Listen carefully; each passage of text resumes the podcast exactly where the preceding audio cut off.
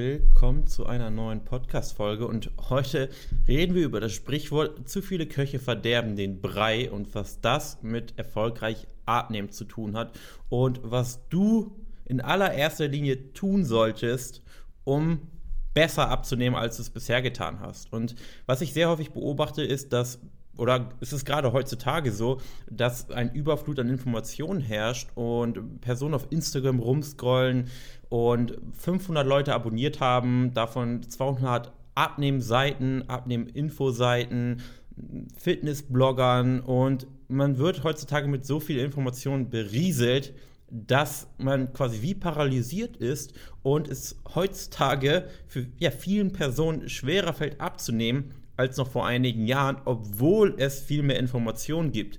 Und da ist es, ja, da passt dieses Sprichwort, zu viele Köche verderben den Brei eben sehr, sehr gut.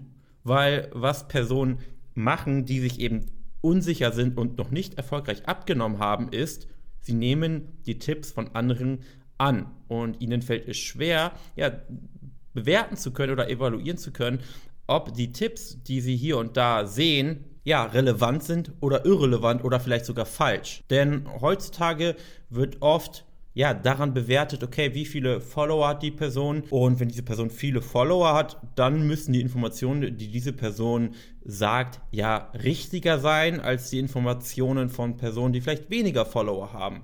Und wenn eine Seite 200.000 Abonnenten hat, dann wird diese Information ja schon nicht verkehrt sein. Aber die Wahrheit ist, dass hinter diesen großen Seiten oft clevere junge Burschen stecken, die selber vielleicht erst 17, 18 Jahre sind. Davon kenne ich persönlich drei, die Abnehmseiten führen, die 18 bis 20 Jahre alt sind und gar nicht so viel mit diesem Thema Abnehmen zu tun haben, sondern sich da einfach ein kleines Nebengeschäft neben ihrem Studium, neben ihrem Abitur äh, aufgebaut haben und nach außen hin strahlen sie aber hohe Kompetenz aus und die Leute ja, hören auf diese Tipps. Und diese Abnehmseiten müssen ja auch tagtäglich mindestens zwei Beiträge rausposten.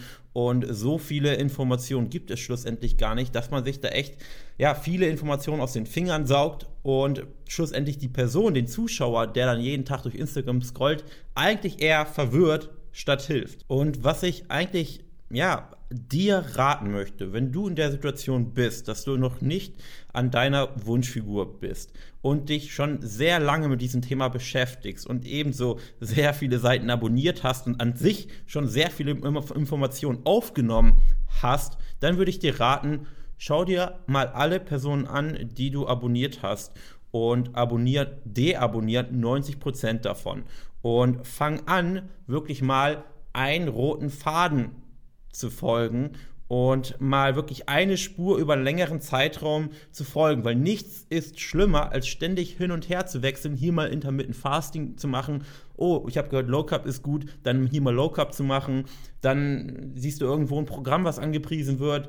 Oh, dann mache ich mal dieses 8-Wochen-Programm und ständig von einem zum anderen zu springen. Nichts ist schlimmer als das dann ist es besser, lieber ein, ein semi-gutes Programm zu verfolgen und dir lieber Deadlift die Soße zu kaufen und äh, diese Hardcore-Diät zu verfolgen, statt ständig irgendwie hin und her zu springen und alle zwei, drei Wochen etwas anderes zu machen und etwas anderes auszuprobieren.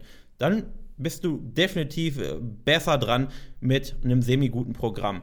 Die zweite Sache, die vielen Leuten fehlt, ist eben das Ganze dann auch mal über einen längeren Zeitraum zu machen. Das heißt, erstens einen konkreten Plan zu folgen, egal ob der jetzt super gut ist und sinnvoll ist oder nur semi-gut, aber überhaupt mal einen Plan streng zu verfolgen. Und das zweite eben über einen längeren Zeitraum. Und wenn du diese beiden Dinge beherzigst, egal was du machst, wirst du schon mal deutlich bessere Ergebnisse erzielen, als mit allem anderen, was du bisher gemacht hast, wo du eben nach einigen wenigen Wochen schon aufgegeben hast und, und tausende Sachen durcheinander gemischt hast. Und ja, das war es eigentlich schon mit dieser Podcast-Folge. Etwas sehr kurz, aber ich hoffe, es war hilfreich und hat dir dabei geholfen, deinen Abnehmweg 2020 erfolgreicher zu bestreiten. Und wenn du sagst, Herr Jan, das, was du erzählst, ist sinnvoll und ähm, ich brauche da jemanden, der mich da wirklich an die Hand nimmt und mir genau zeigt, was ich in welcher Reihenfolge zu tun habe. Ja, mir hilft das Ganze auch